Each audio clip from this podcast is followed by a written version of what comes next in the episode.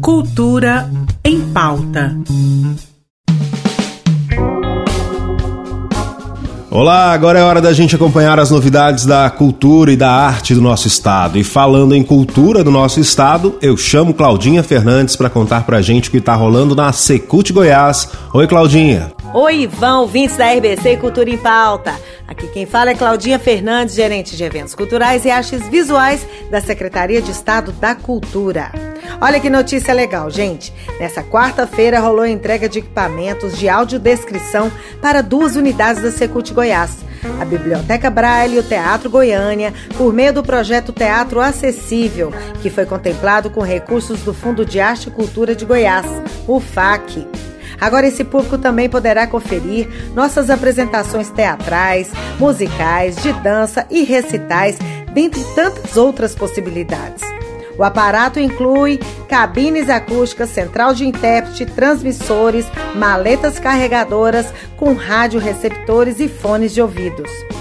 E essa semana a programação do Cine Cultura continua a todo vapor, inclusive nos horários dos Jogos do Brasil na Copa do Mundo. Ou seja, nesta quinta-feira, as quatro sessões serão devidamente realizadas. A estreia da semana é o filme Serial Kelly, produção de Reni Guerra e segue em cartaz O Clube dos Anjos, de Ângelo Defante, baseado na obra de Luiz Fernando Veríssimo, Paloma, de Marcelo Gomes, o premiado Contratempos, dirigido por Eric Gravel. Confira os horários das sessões pelo Instagram, arroba Cinecultura Goiás. E para encerrar a semana com chave de ouro, tem exposição nova pintando na Vila Cultural Cora Coralina. A mostra Incolor, do artista Silvio Pio X, será inaugurada nesta sexta-feira, dia 25, às 18 horas e segue até 30 de dezembro. A entrada é gratuita. No mais, não se esqueça de acompanhar a nossa programação no site cultura.gov.br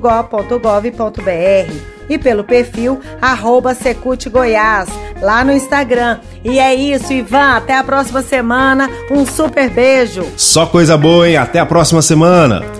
E você ainda pode visitar na Vila Cultural Cora Coralina a mostra Antes que Acabe em Nós o Desejo, com mais de 100 trabalhos de 24 artistas do Núcleo de Práticas Artísticas Autobiográficos da Escola de Artes da UFG.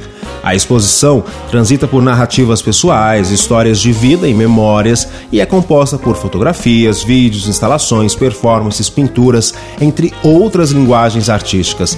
A Vila Cultural Cora Coralina fica na Rua 3, no setor central, e a visitação é aberta de segunda a sexta, das 9 da manhã às 5 horas da tarde. Já no Centro Cultural Octon ainda é possível acompanhar a mostra As Matérias Vivas de Antônio Poteiro, Barro, Cor e Poesia. A exposição conta com pinturas e esculturas do artista e escultor Antônio Poteiro e também de seu pai, Américo Batista de Souza, e de seu filho, Américo Batista de Souza Neto. A visitação no espaço é de segunda a sexta-feira, das nove da manhã às cinco horas da tarde. O Centro Cultural Octomarx funciona no edifício Paternon Center, na Rua 4, no centro da capital. A Prefeitura da capital exibirá gratuitamente os jogos da seleção brasileira na Copa do Mundo no Cine Ouro, no centro. A primeira partida será amanhã, dia 24, contra a Sérvia, às 4 horas da tarde. Mas a partir das 3, o espaço que comporta até 200 pessoas para o jogo terá roda de samba do grupo Dona da Roda. A organização é da Secretaria Municipal de Cultura, o Secult. O Cine Ouro fica na Rua 3, no centro da capital. Vamos embora hoje prestando nossa homenagem ao Tremendão, o nosso gigante gentil Erasmo Carlos, ao som de Mesmo Que Seja Eu, sucesso do disco Fugaz de 1984. Até amanhã. Esquenta o seu quarto pra secar seu canto. Aumenta o rádio. Me dê a mão Filosofia e poesia, o que dizia minha avó, antes mal acompanhada do que só. Você precisa de um homem pra chamar de seu, mesmo que esse homem seja eu. Cultura em pauta. Em parceria com a Secretaria de Cultura do Estado de Goiás.